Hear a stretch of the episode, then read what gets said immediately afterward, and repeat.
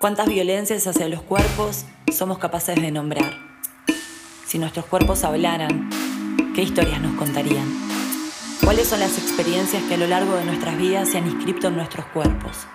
¿Cómo esas historias pueden entretejerse con las historias de otras personas para narrarnos colectivamente? Corpografías, Narrar desde el Cuerpo, es un proyecto de arte y feminismo que busca visibilizar y reflexionar sobre las violencias y las opresiones que se imprimen en los cuerpos de mujeres y disidencias. Corpografías Podcast presenta Señales, un relato escrito por María del Carmen. Siempre hay que estar atenta a las señales. Primera señal. Mmm, hay que pintarse las canas ya, ¿eh? Y yo pensé, ay, qué dejada soy. Me tengo que emprolijar más. Segunda señal.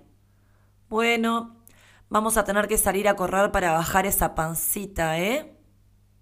Y yo pensé, bueno, está bien, me quiere cuidar. Tercera señal. Esas piernas ya están para depilarse, ¿no?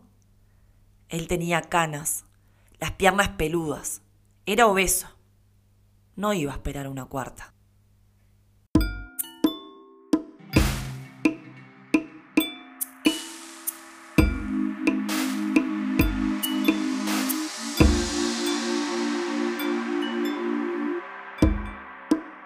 Corpografías Narrar desde el Cuerpo es realizado con el apoyo del Fondo Concursable para la Cultura del Ministerio de Educación y Cultura de Uruguay.